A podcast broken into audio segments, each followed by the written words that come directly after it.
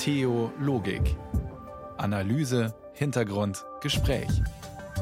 Ein Podcast von Bayern 2. Am Mikrofon ist Matthias Morgenroth. Guten Abend.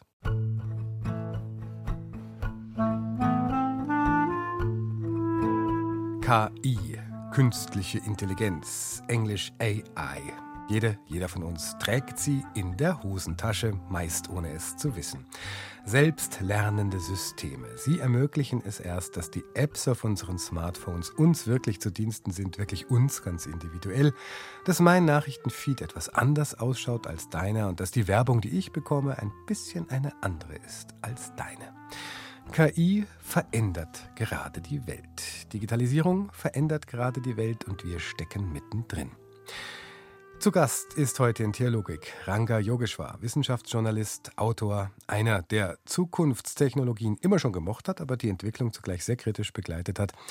Herr Yogeshwar, Ende März wurde ein offener Brief veröffentlicht, initiiert von Tech-Experten und KI-Entwicklern, unterschrieben, Stand heute von 27.500 Menschen, darunter Apple-Mitgründer Steve Wozniak und auch Elon Musk. Titel Pause Giant AI Experiments. Ein halbes Jahr Moratorium wird darin gefordert. Ein halbes Jahr Pause, um über das, was wir mit KI tun, nachzudenken. Herr Yogeshwar, Sie sind einer, der das gut nachvollziehen kann. Ja, das kann ich sehr gut. Äh, es geht weniger um das Stichwort Moratorium. Ich habe selber diesen Brief unterzeichnet, äh, aber eben nicht verfasst. Aber es geht eher darum, die Fahne zu heben und zu sagen, liebe Leute, wir kommen jetzt in eine Phase, lasst uns nachdenken, bevor einfach hier im Wettkampf der Giganten von Google oder OpenAI, sprich Microsoft, Dinge auf den Markt geworfen werden, die eigentlich instabil sind und die langfristig auch unsere Gesellschaft massiv destabilisieren können. Ja, es gibt ja große Worte zur KI oder Englisch AI eigentlich schon viele Jahre lang, derzeit verstärkt durch die Diskussion etwa um ChatGPT. Ich habe mir rausgeschrieben, der KI-Sicherheitsforscher Paul Cristiano, bis vor kurzem war er selbst bei OpenAI angestellt. Der hat erst vor ein paar Wochen gesagt, es gäbe für ihn eine 10 bis 20-prozentige Wahrscheinlichkeit, dass eine mögliche Super-KI die Welt übernimmt und dann, naja, die Menschheit mehr oder minder tötet. Warren Buffett vergleicht die KI mit der Atombombe. Mit was würden Sie denn KI vergleichen? Na, ich glaube, wichtig ist äh, bei dieser Betrachtung nicht direkt zu sagen, okay, die wird die Welt oder die Menschen dominieren, sondern etwas genauer, präziser mal nachzudenken, was sind die verschiedenen Phasen, die verschiedenen Schritte. Was wir zuerst einmal sehen, ist, dass die KI, ohne dass sie, ich sag mal, im Science-Fiction-Sinne Selbstbewusstsein hat, schon jetzt in gewisser Weise die größte Disruption innerhalb der Gesellschaft darstellt, die wir je erlebt haben. Also die Washington Post hat äh, diese Woche mal evaluiert, eine Untersuchung, die von der Yale University kam, welche Jobs zum Beispiel durch den Einsatz von KI in Frage gestellt werden. Und wenn man sich das anschaut, merkt man, okay, wir haben hier eine Technologie, die massiven Einfluss auf ganz viele verschiedene Branchen hat. Punkt zwei ist, diese neue Technologie ist die erste in der Geschichte der Menschheit, die sich selber verstärkt. Das bedeutet, die KI heute ist sozusagen die Basis und diese KI wird die nächste Generation KI entwickeln. Das heißt, wir erleben hier eine Art von Selbstbeschleunigung, die vorher nie da war. Und das bedeutet, dass das Ganze eben rasend schnell vorangeht. Und da ist es einfach wichtig, wenn man so einen großen Wandel hat, zuerst einmal darüber nachzudenken, was soll hier ersetzt werden, wie stabil, wie zuverlässig sind solche Systeme und was sind mögliche Konsequenzen, die daraus resultieren, nicht nur in Bezug auf Jobs, sondern auch in Bezug auf unser zum Beispiel demokratisches Selbstverständnis. Sie haben es ja gerade schon gesagt, es ist disruptiv, es geht wahnsinnig schnell. Disruptiv ist ja sozusagen noch eine Steigerung von einer Revolution, weil es alle Bereiche gleichzeitig übernimmt. Also jetzt mal abgesehen von der Annahme einer solchen Superübernahme à la Science Fiction, abgesehen von den großen Szenarien, manche meinen ja, die Gefahren liegen ganz woanders. Das hat ja schon ChatGPT oder die Diskussion darum jetzt gezeigt, was da plötzlich alles möglich ist. Wo sehen Sie die vor allem die Gefahren?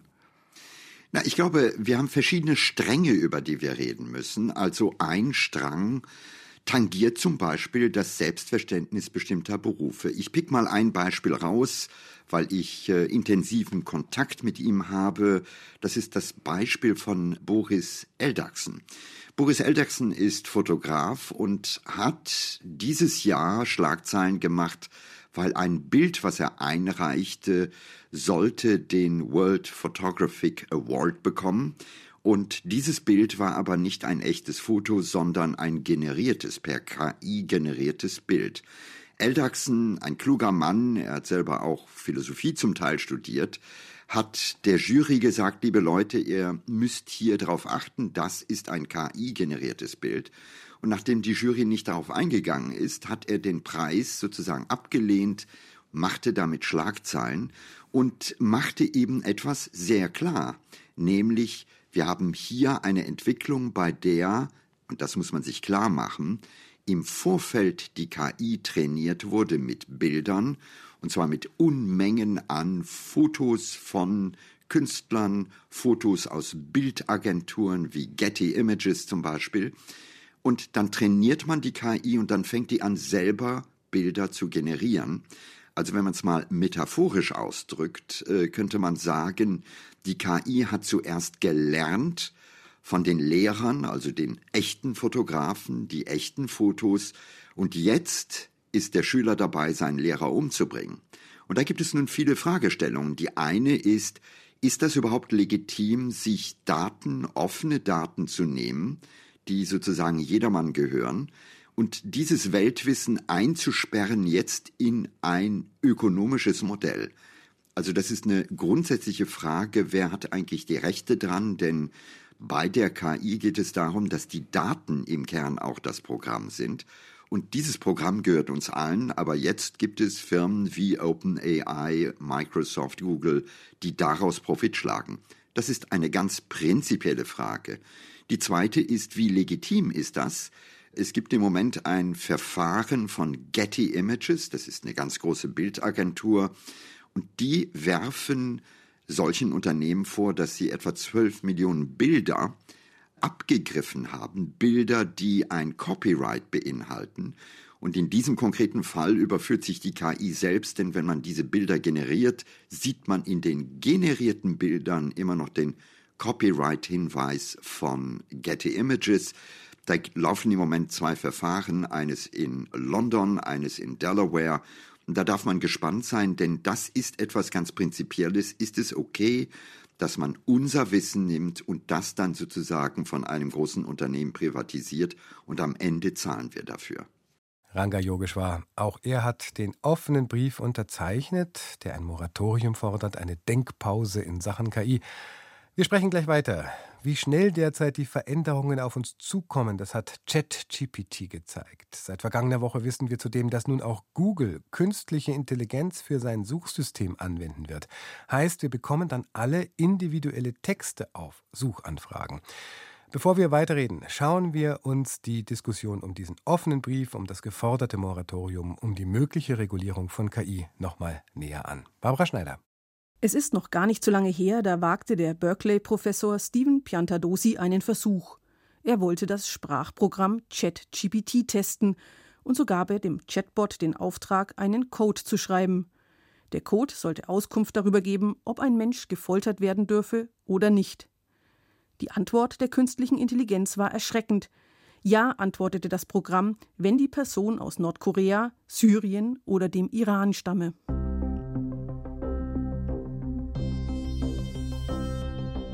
Der Versuch wirft die Frage auf, ist ChatGPT wirklich nur eine harmlose Anwendung, die Kochrezepte verfasst, Gedichte schreibt oder Texte übersetzt? Wie gefährlich sind solche Programme? Nicht nur im KI-Entwicklungsland im Silicon Valley ist die Besorgnis groß. Zahlreiche Tech-Experten und KI-Entwickler, darunter Apple-Mitbegründer Steve Wozniak und Unternehmer Elon Musk, haben deshalb einen offenen Brief unterschrieben, der einen sechsmonatigen Forschungsstopp für neue KI-Modelle fordert. Sollen wir zulassen, dass Maschinen unsere Informationskanäle mit Propaganda und Unwahrheiten fluten? Sollen wir alle Arbeitsplätze automatisieren, auch die, die erfüllend sind? Sollen wir nichtmenschliche Intelligenzen entwickeln, die uns irgendwann zahlenmäßig überlegen sind, uns austricksen, überflüssig machen und uns ersetzen könnten, sollen wir den Kontrollverlust über unsere Zivilisation riskieren. Leistungsstarke KI-Systeme sollten erst dann entwickelt werden, wenn wir sicher sind, dass ihre Auswirkungen positiv und die Risiken überschaubar sind. Seit Jahren wird darüber diskutiert, meist nur in Fachkreisen, auch in Europa. Viele fürchten, dass die künstliche Intelligenz aus dem Ruder läuft und dann nicht mehr steuerbar ist. Aus Datenschutzgründen hatte etwa Italien das Programm ChatGPT vorübergehend gesperrt. Inzwischen hat das US-amerikanische Start-up OpenAI, das ChatGPT betreibt, in Sachen Datenschutz in Italien nachgerüstet und beispielsweise eine Altersprüfung eingeführt. Dennoch bleiben grundsätzliche Bedenken. Die Bamberger KI-Forscherin Ute Schmid sieht vor allem in Fake News und Deepfakes, also in gefälschten, äußerst realistischen Bildern, ein großes Risiko. Auch sie hat deshalb den offenen Brief mit unterzeichnet. Ich glaube, dass wir ein Signal gebraucht haben, dass die Öffentlichkeit, vor allem auch die Politik, verstehen, dass man hier regulieren muss.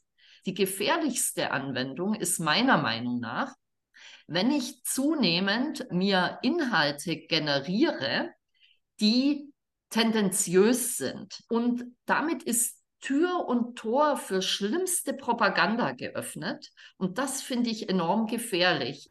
Unter Experten und Wissenschaftlern ist der offene Brief, der ein Moratorium fordert, auch umstritten. Elisabeth André etwa hält Unterschriften von Unternehmern wie Elon Musk, die viel Geld in der Tech-Branche verdienen, für wenig glaubwürdig. André forscht an der Universität in Augsburg zur menschenzentrierten künstlichen Intelligenz. Einen, wenn auch zeitlich begrenzten Forschungsstopp hält sie für fragwürdig. Wir wollen ja irgendwie die Gesellschaft voranbringen. Wir haben Probleme, die man mit Technologie hoffentlich lösen kann. Also man muss da das richtige Maß einfach auch finden. Ne?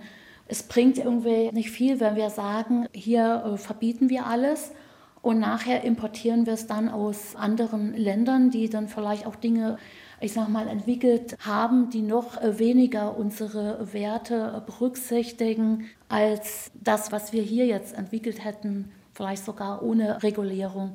Das muss sehr gut durchdacht sein. Da muss man die äh, richtige Balance finden.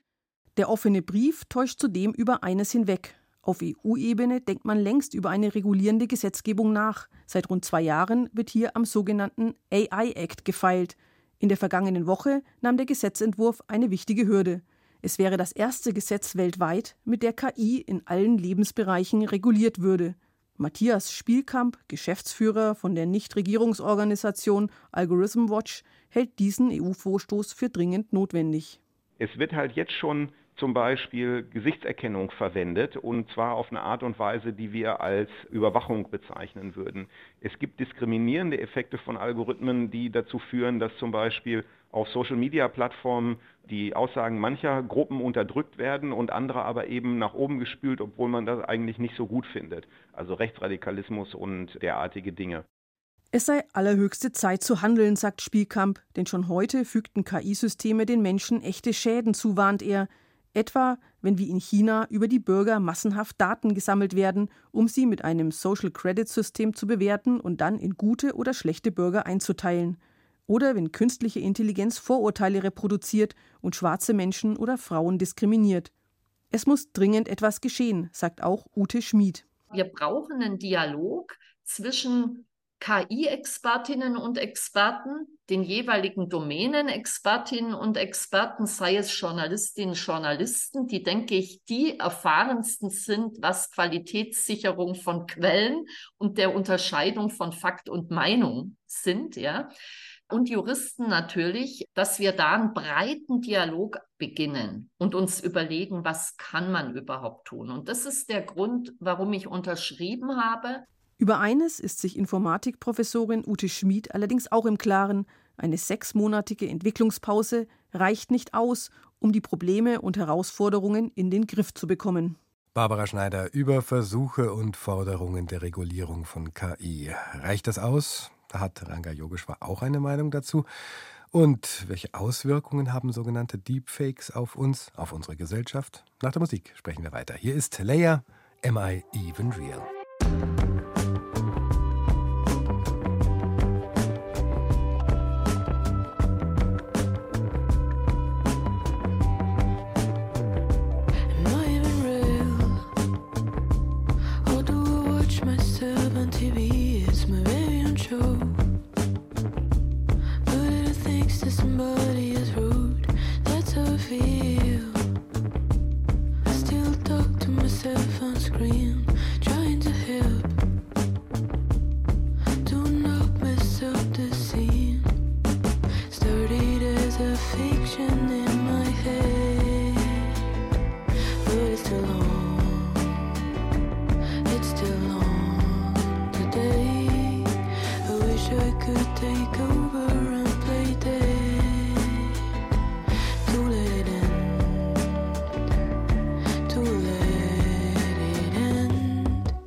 Bayern 2. Sie hören Theologik immer montags zwischen 21 und 22 Uhr.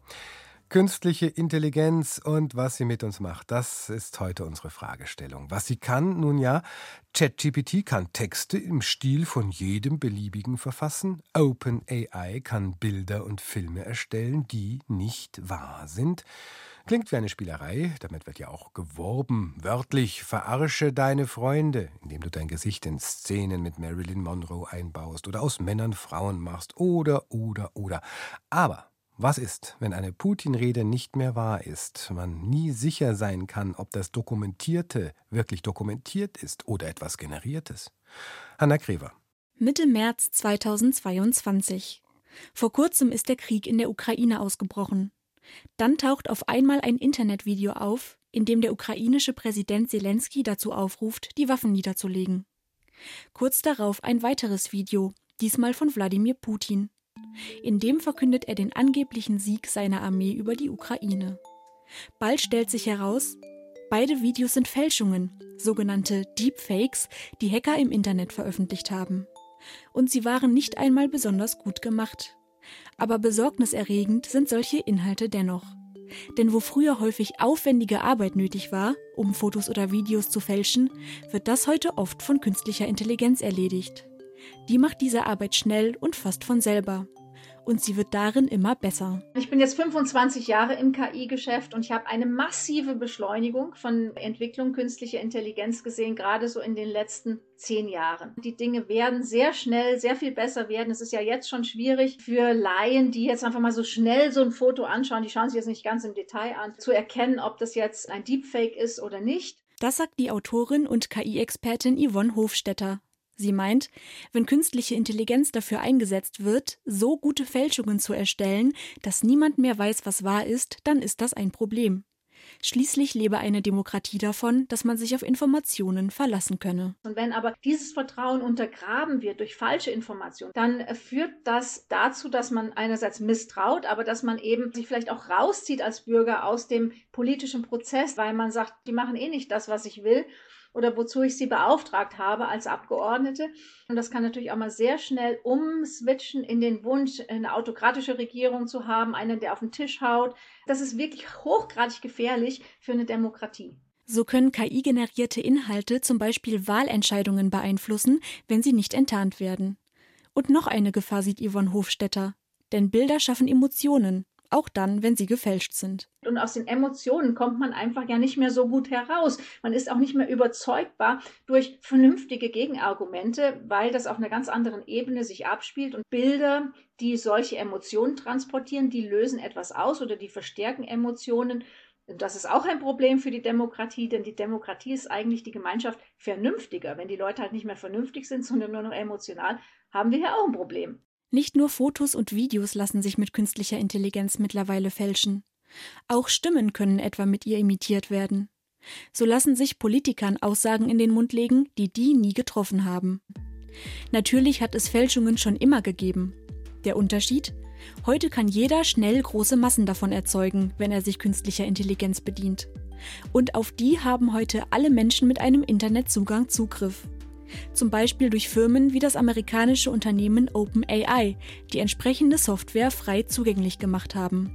Dadurch kann jeder mit diesen Programmen herumspielen, durch zahlreiche Apps oder Websites, die jeder jederzeit bedienen kann und die oft damit werben, einfach eine lustige Spielerei zu sein. Ein Problem ist, dass gerade OpenAI künstliche Intelligenz ja in der Breite verfügbar gemacht hat und gesagt hat, wir wollen den Zugang zu künstlicher Intelligenz demokratisieren. Ich könnte mich jetzt auch hinstellen mit dem gleichen Argument sagen, ich verkaufe jetzt Waffen an jedermann, weil ich möchte, dass der Waffenbesitz demokratisiert wird. Das machen wir ja auch nicht. Der Publizist und Politikberater Mats Pankow ist da optimistischer. Auch er beschäftigt sich schon seit langem mit künstlicher Intelligenz und ihren Auswirkungen auf die Gesellschaft. Die Fehler, die die KI macht und die Gefahren, die von ihr ausgehen, werden kontinuierlich eingedämmt, indem Menschen im Algorithmus nacharbeiten, neue Filter einlegen. Und ich glaube, dass das schon relativ verantwortungsvoll geschieht. Das Problem? Nicht alle Programme, die KI-basiert Fotos und Videos fälschen können, werden so überwacht.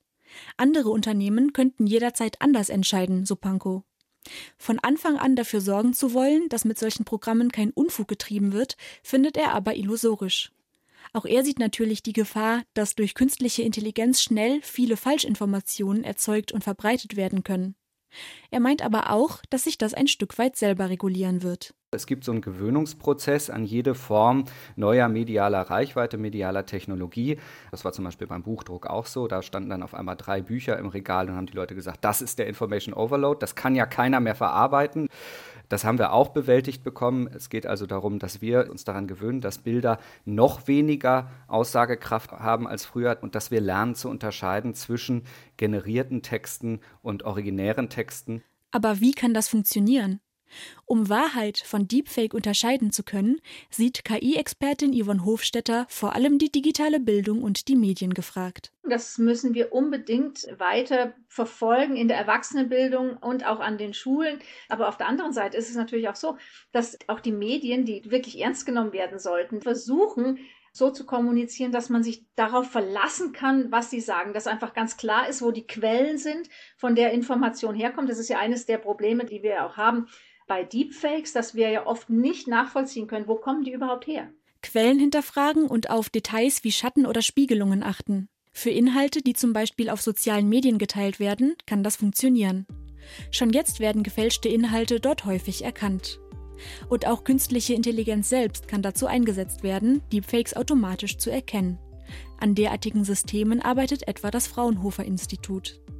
Mats Pankow sieht aber auch ein großes Problem in den Bereichen des Internets, die nicht öffentlich sind. Große private Chatgruppen, das, was auf Telegram stattfindet, und da haben wir keine Kontrolle. Wir müssen also eher uns selber darauf wappnen, mit einer Flut von Falschinformationen besser umgehen zu können und besser auswählen zu können, was echt ist und was falsch ist. Aber ich bin zuversichtlich, das haben wir in den letzten paar tausend Jahren Mediengeschichte geschafft und das werden wir auch dieses Mal schaffen. Es wird aber nicht einfach.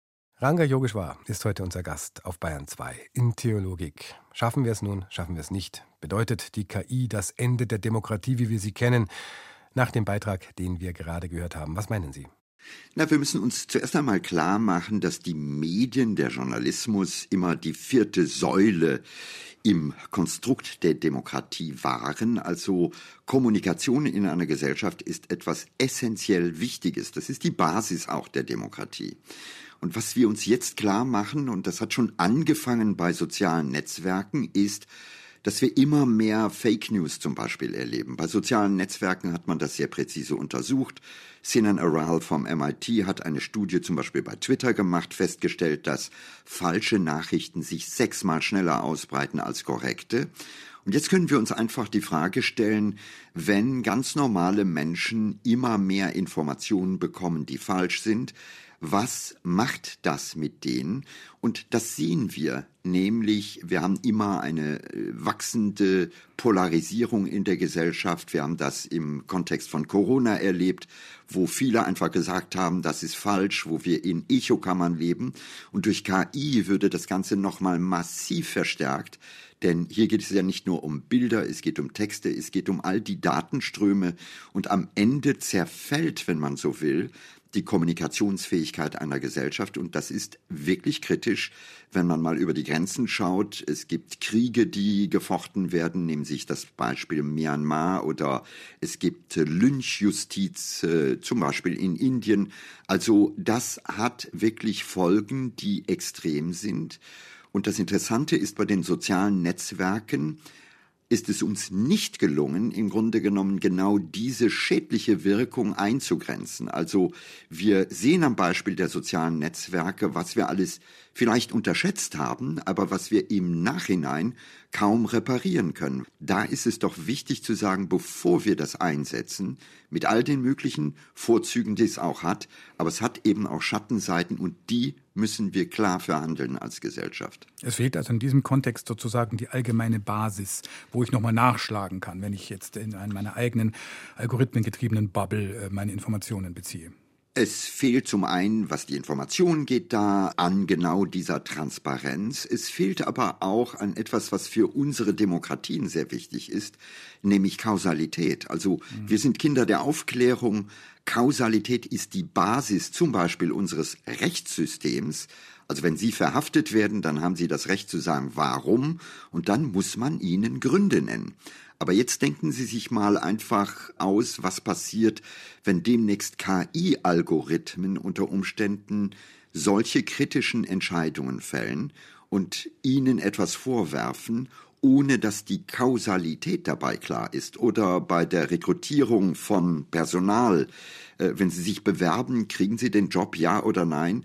Eine KI entscheidet, ohne dass man genau nachvollziehen kann, warum dann würden wir von der Kausalität in die Korrelation gehen und das ist brandgefährlich. Zudem die KI, jeder, der das mal probiert hat, weiß das. Wenn Sie eine Frage stellen, eine Antwort gibt, wenn Sie die Frage noch einmal stellen, gibt es eine veränderte Antwort. Also der Gleichheitsgrundsatz, der in einer Demokratie sehr wichtig ist, ist im, in der Welt dieser KIs, dieser neuronalen Netzwerke nicht gegeben. Das ist jetzt bekannt, das beschreiben Sie, das beschreiben seit Jahren kritische Denker, Denkerinnen. Jetzt äh, wird trotzdem noch damit geworben. In den vergangenen Tagen kam jetzt heraus, dass es eine neue Google-KI-Suchmaschine geben wird, SGE, die auf offene Fragen längere Texte liefert. Also jeder bekommt dann eine individuelle Antwort. Das klingt erst gut, aber eben das ist dann genau die Falle, die wir gerade beschrieben haben, oder? Verifizierbar ist die dann nicht mehr. Ja, ich äh, gehöre ja zu denen, die auf der einen Seite sehr viel Freude am Experimentieren haben. Das ist eine vergleichsweise immer noch neue Art. Aber wir dürfen etwas nicht vergessen. Das sind Entwicklungen, die im Wesentlichen in China oder in den USA von großen Konzernen mit sehr viel Geld vorangetrieben wurden. Also wir reden hier von Microsoft, von Google. Und die liefern sich jetzt einen ökonomischen Wettkampf, weil die natürlich wissen, der Erste, der da das Rennen macht, der gewinnt. Und dieses ökonomische Rennen läuft im Moment und zwar auf Kosten all der offenen Fragen, die es da gibt. Und das ist etwas, was nicht verantwortbar ist. Also man muss bei einer so wichtigen, breiten, auch in alle Lebensbereiche hineingehenden Technik natürlich einen Moment nachdenken und sagen, was sind die daraus resultierenden Konsequenzen und nicht engstirnig nur ein kurzfristiges Business sehen. Was kann man denn da tun? Es gibt ja immer noch die Rechtsstaatlichkeit sozusagen. Es betrifft aber irgendwie die ganze Welt. Am vergangenen Donnerstag hat das EU-Parlament den Kommissionsvorschlag für Regeln für KI-Systeme angenommen und auch erweitert. Da werden, so kann man das vielleicht zusammenfassen, die jeweiligen Anwendungen jetzt risikobewertet und es soll sozusagen nach den Parametern sichergestellt werden, dass KI-Systeme von Menschen überwacht werden können, dass sie transparent bleiben, also keine Blackbox-Entscheidungen enthalten, dass sie nachvollziehbar bleiben und dann auch mit dem Recht konform sind. Dieser IA-Act, so heißt das der EU, reicht er Ihnen oder ist der, stimmt er Sie hoffnungsvoll, sagen wir es mal so? Ja, wenn man sich den genauer anliest äh, oder durchschaut, dann merkt man, dass, äh, glaube ich, viele der Autoren nicht tief im Kern verstanden haben, wie diese modernen Systeme funktionieren. Jeder, der aber sich intensiver wissenschaftlich mit diesen Systemen befasst, weiß, sie sind inhärent intransparent. Mhm. Niemand, kein Wissenschaftler, kein Entwickler weiß, was in diesen Layern dieser großen Sprachmodelle wirklich vor sich geht. Ich habe selber Kontakt mit zum Teil Wissenschaftlern von OpenAI. Also selbst da gibt es laute Stimmen, die so langsam sagen, hey, das macht uns selber nach und nach Sorgen, denn wir verstehen diese Systeme nicht. Hier passiert irgendetwas unter der Motorhaube und wir haben keine Ahnung davon. Und vor dem Hintergrund muss man eben sehr viel genauer drauf gucken, denn die Forderung nach einer echten Transparenz wäre strikt genommen das komplette Aus für diese Art von System. Und das, glaube ich, sollte nicht unser Interesse sein, sondern wir sollten eben präziser drauf gucken. Der zweite Punkt ist, dass dieser European AI Act natürlich so etwas wie ein laufender Prozess ist und vieles von dem, was dort drin steht, bezieht sich auf Technologien, die heute durch diese neueren Systeme fast schon überholt werden. Da ist noch alles im Fluss und vor dem Hintergrund müssen wir viel stärker auf Sicht fahren. Aber essentiell ist, dass wir natürlich kritisch sein müssen, wenn es darum geht, sofort ökonomische Anwendungen zu implementieren, denn da ist es zumindest in einigen Bereichen noch viel zu früh sagt Ranga Yogeshwar. Längst ist klar, das ganze Digitale macht etwas mit uns, spiegelt auf uns zurück, verändert uns. Auch darüber denken wir gleich noch nach. Hier ist Ghost in the Machine Scissor Musik aus den USA.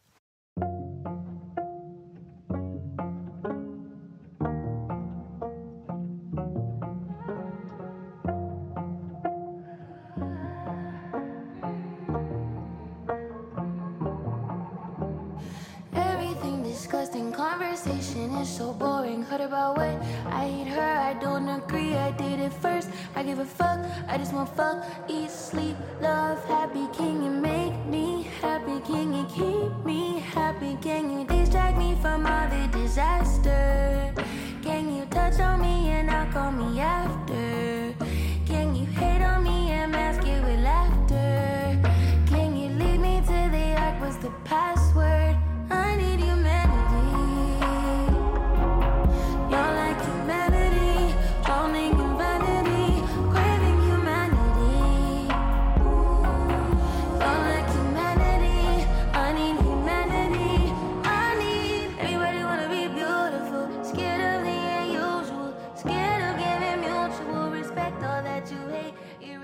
Das Digitale betrifft unser ganzes Leben.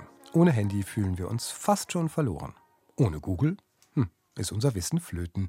Verlieren wir uns im Digitalen? Passiert, während wir die Maschinen updaten, ein Human Downgrading, eine unbewusste Herabstufung? Er forderte Personenrechte für eine KI und flog bei Google raus. Blake Lemoyne, ein Softwareingenieur, der während seiner Beschäftigung mit dem Sprachmodell Lambda zu der Überzeugung kam, dass dieses ein Bewusstsein, Emotionen und eine Seele habe. Es ist das wohl aufsehenerregendste Beispiel aus der jüngeren Zeit, das von der komplexen Beziehung zwischen Mensch und Maschine erzählt. Die Anzeichen mehren sich, dass uns diese nachhaltig verändern wird. Schleichend, ohne dass wir das überhaupt bemerken. Stichwort Human Downgrading, also menschliche Herabstufung. Tristan Harris, der früher als Designethiker bei Google arbeitete, prägte den Begriff und meint damit höchst bedenkliche Entwicklungen durch digitale Plattformen. Vereinsamung und soziale Orientierungslosigkeit, die Zerstörung von freiem Willen, Konzentrationsfähigkeit und Demokratie.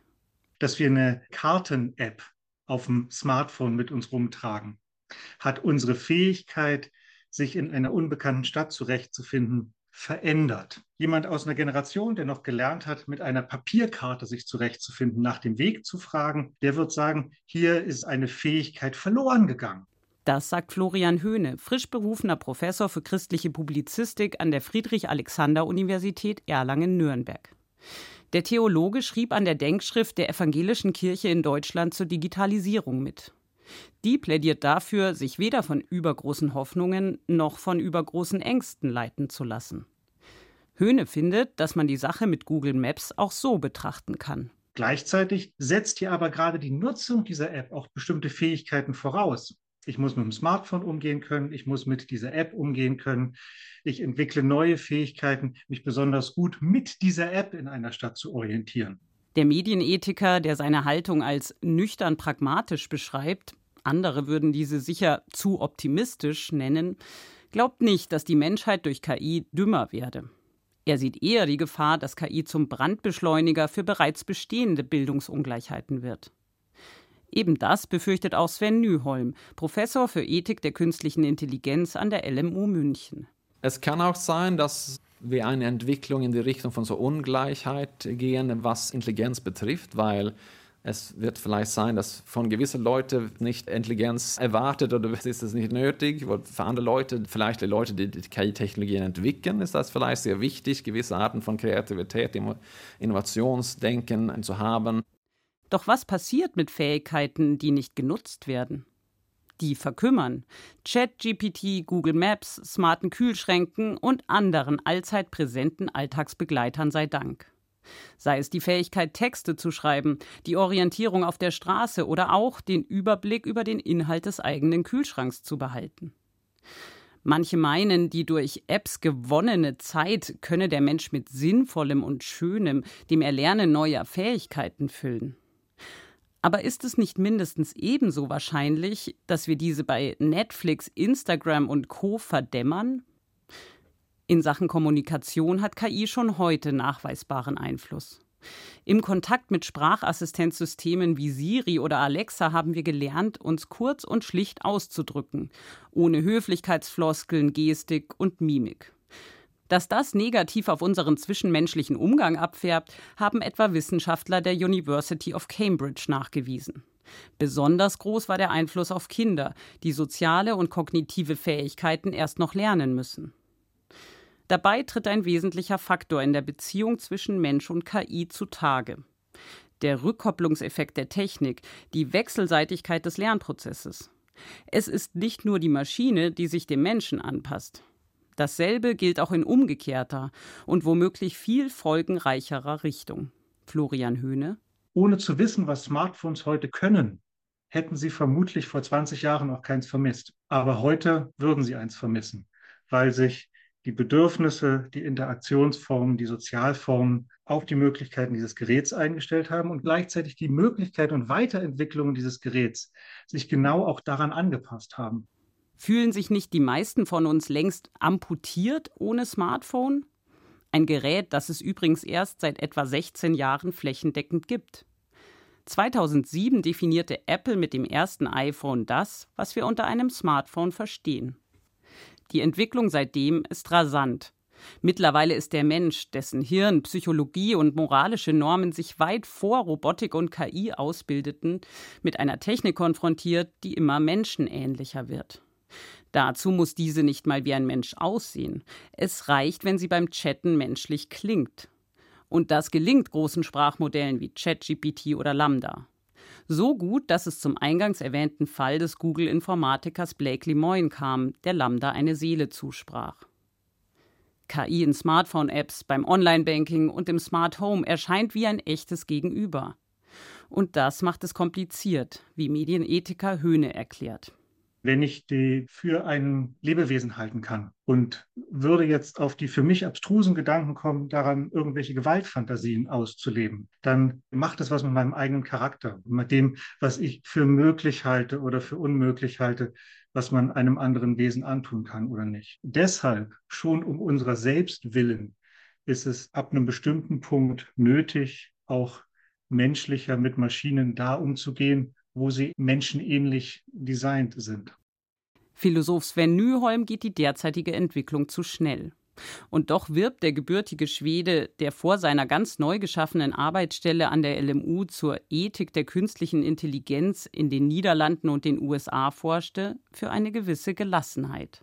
Der Entwicklung scheint im Moment sehr schnell zu gehen, aber es kann auch sein, dass es nur eine zufällige äh, kurze Hype ist und plötzlich passiert etwas, wo wir denken, okay, das ist schwieriger, als wir gedacht hatten, KI-Technologien zu entwickeln. Also vor ungefähr so sieben oder acht Jahren glaubten viele Leute, dass innerhalb fünf Jahren würden wir sogenannte Level 5, also Stufe 5, vollautomatisierte Autos überall in der Gesellschaft haben. Aber das haben wir noch nicht, weil es ist zu kompliziert, in die faktische Welt selbstfahrende Autos zu haben. Nur im Labor, so Nyholm, funktionierten selbstfahrende Autos problemlos. Straßenverkehr wird also offenbar ausreichend reguliert. Für viele andere Bereiche unserer Gesellschaft, vor allem aber für den Faktor Mensch, gilt das nicht. Längst schon sind unsere Köpfe und Herzen zum eifrig bespielten Labor für KI-Technologien mutiert. Wir sind mittendrin in einem weltweiten Massenexperiment. Katharina Zeckau berichtete. Und Anka Yogeshwar war unser Gast heute auf Bayern 2 in Theologik. Zum Abschluss unseres Gesprächs, Herr Yogeshwar, wenn wir nun ein solches Moratorium zur Entwicklung der KI durchbringen würden, wir wissen beide, das ist unrealistisch, das wird nicht kommen, aber wenn, was müsste in einem solchen halben Jahr KI-Entwicklungspause neu gedacht oder an Regeln entwickelt werden? Also ich bin, obwohl ich das Papier unterschrieben habe, nicht einer, der sagt, ein halbes Jahr wird uns retten. Nein. Aber was wir brauchen, ist eine wirklich, und zwar ernsthafte, nicht ein Feigenblatt, eine ernsthafte begleitende Debatte über all diese Aspekte. Das sagen übrigens auch viele, die im Feld arbeiten.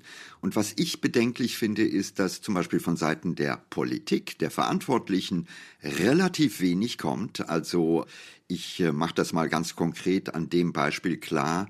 Wir sind gerade dabei und wollen versuchen, eine Debatte zu heben, wo es um die Frage von Fotografie, was ja ein ganz wichtiger Kulturaspekt ist, und KI geht.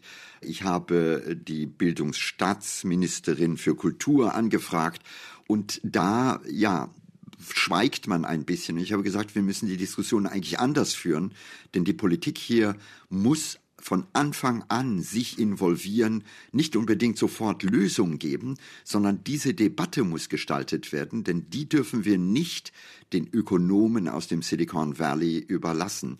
Und genau da ist es wichtig zu gucken, wo müssen wir jetzt schon zum Beispiel Dinge festsetzen, also ein einfaches Beispiel Kennzeichnungspflicht, und zwar eine wirklich deutlich sichtbare, damit der Bürger, wenn er demnächst eine Nachricht liest oder sieht, sofort weiß, ah, stopp, das hier ist eine Maschine, das ist kein Mensch. Woran liegt es dann, dass man da so vorsichtig ist? Fühlt man sich vielleicht doch zu dumm gegenüber der Entwicklung und den Maschinen? Nein, ich glaube, das hat mit einem Prinzip zu tun. Ich habe am Anfang das Wort Disruption verwendet. Und wenn ich es mal ketzerisch ausdrücke, ist das eine Art Rezept, mit dem, jetzt werde ich ein bisschen blumig, die kapitalistischen Kreuzritter des Silicon Valley schon seit Jahren im Grunde genommen ihre Geschäfte vorantreiben. Das Prinzip steht wie folgt. Auf der einen Seite geht man einfach vor, macht Dinge und zwar jenseits des Rechterrahmens. Konkretes Beispiel hier, da werden Systeme trainiert und was da urheberrechtlich wirklich erlaubt oder nicht erlaubt ist, interessiert keinen. Und dann macht man das so schnell, dass man im Grunde genommen vollendete Fakten schafft, wissend, dass sozusagen die Gesellschaft, die Politik einfach sehr viel langsamer läuft. Und in diesem Wettrennen haben bisher immer genau die großen Player gewonnen. Und ich glaube, da müssen wir dran gehen. Also Disruption kann nicht gleichbedeutend sein mit, ich erkläre jetzt alles für einen rechtsfreien Raum, entwickle schnell, sorge dafür, dass viele User da sind und am Ende hat dann das Recht selber überhaupt keine Chance mehr, weil die Realität schon anders aussieht.